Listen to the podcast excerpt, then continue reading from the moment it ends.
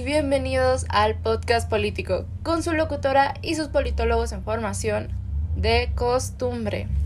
En la mesa de análisis de hoy, en la tercera emisión, hablaremos sobre la obra La teoría de la justicia del filósofo estadounidense John Rawls. No demoremos más y comencemos con esta mesa de análisis.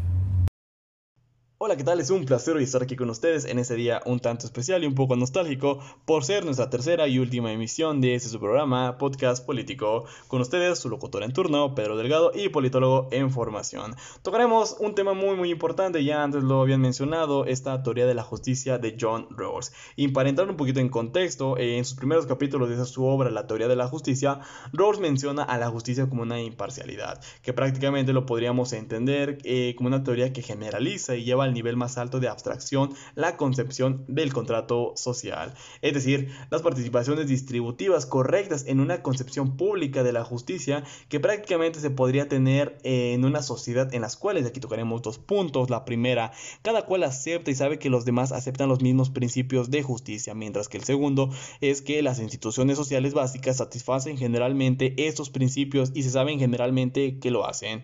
Y tocaremos dos conceptos nuevos, bueno, no, no tan nuevo, que es el de la justicia y la injusticia. Y para nuestros radioescuchas y para poder entender más a fondo, prácticamente se podía decir que lo primero es la igualdad para los iguales, mientras que lo segundo es la desigualdad para los desiguales. Sin embargo, no pueden ser justificadas apelando a alguna noción de mérito o de mérito, es a esas desigualdades de la estructura básica de toda sociedad.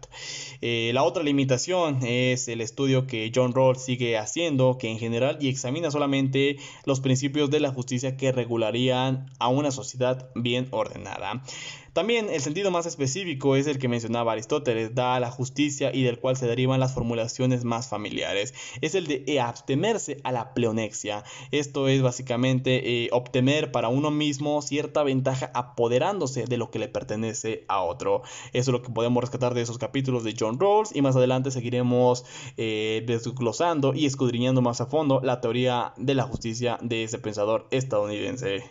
Rawls en su libro plantea dos principios de justicia. Uno regula al otro. En una sociedad justa, en términos generales, cada individuo es libre en medida en la que esta libertad pueda ser compatible con la de los otros.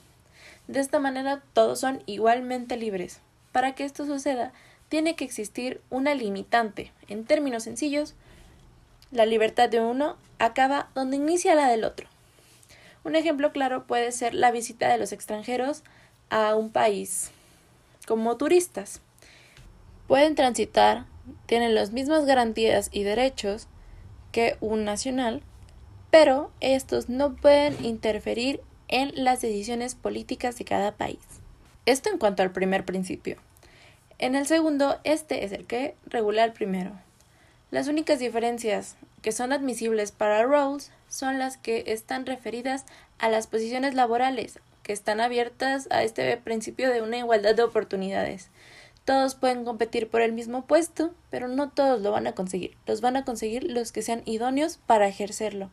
Así puede hablarse de una sociedad en la que los candidatos hacia algún puesto de elección popular son idóneos para el puesto. La otra diferencia es desarrollarse a favor de los más perjudicados. En términos sencillos, yo puedo tener una empresa y esa empresa le da empleo a más personas. Este es el sector perjudicado. Hay una diferencia económica clara, pero esto beneficia a que este sector vulnerable sea beneficiado y tenga una vida digna. En resumen, los trabajadores se encuentran en puestos para los que son idóneos, acorde a sus capacidades y las diferencias de las minorías siempre van encaminadas a ser justas para la protección de las mayorías. La posición original es una situación hipotética que sirve para explicar la teoría de justicia como imparcialidad de Rawls. Esta tiene varios puntos a cumplir. La posición original depende de la ponderación de puntos de vista diferentes y que exista la presentación de opciones asequibles, o diría yo, esquemas de justicia. El siguiente punto son las circunstancias de la justicia, que son objetivas y subjetivas, y son necesarias para la cooperación humana. Estas circunstancias se dan cuando hay una escasez moderada existen conflictos ante las ventajas y cargas sociales. El siguiente punto es restricciones formales que sirven para limitar las opciones asequibles, las cuales son de carácter general, universal, pública, jerarquizar las demandas y son definitivas. A estas se le suman las restricciones del velo de la ignorancia, en el cual las personas no saben dónde están situados en la sociedad y cualquier rasgo de identidad o rasgo psicológico eh, quedan nulos y no se pueden saber. Lo único que se sabe son cosas generales y que la sociedad está sujeta a las circunstancias de justicia. Todo esto para lograr imparcialidad. Como último punto, concibe en la posición original a los sujetos como racionales y van a tender a escoger los mayores bienes primarios, ampliar sus libertades, oportunidades y medios para alcanzarlos. Así, todos estos puntos formulan la posición original en la teoría de justicia como imparcialidad.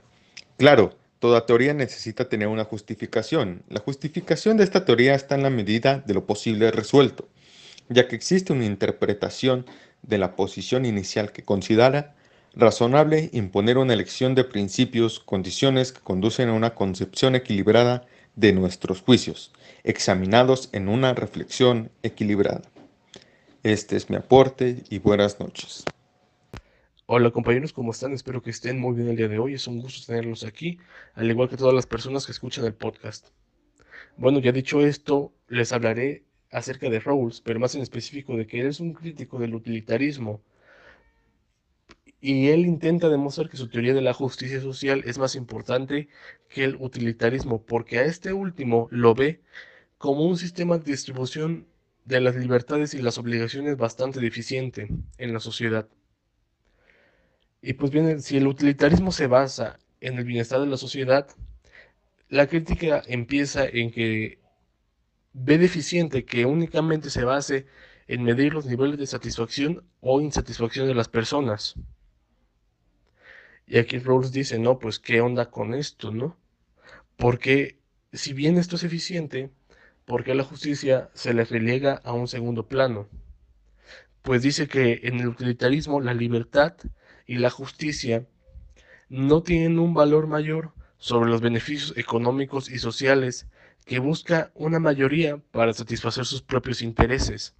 Esto mismo afecta a la justicia y a un concepto importante también que es la libertad equitativa, que es uno de los principios de la justicia, como lo señala Rawls.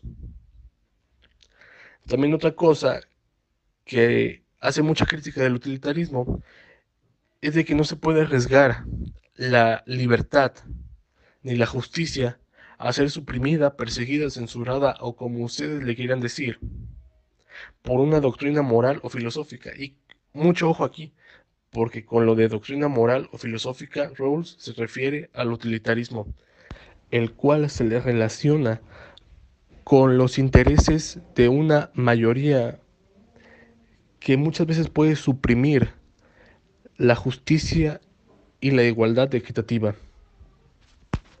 Y con esto concluimos la tercera y última emisión de la temporada del podcast político. Esperamos haber sido claros y que les haya gustado les dicen adiós por el momento sus locutores y analistas políticos Génesis Balbuena, Jair Díaz, Pedro Delgado y Jorge Segura. Nos escuchamos muy pronto.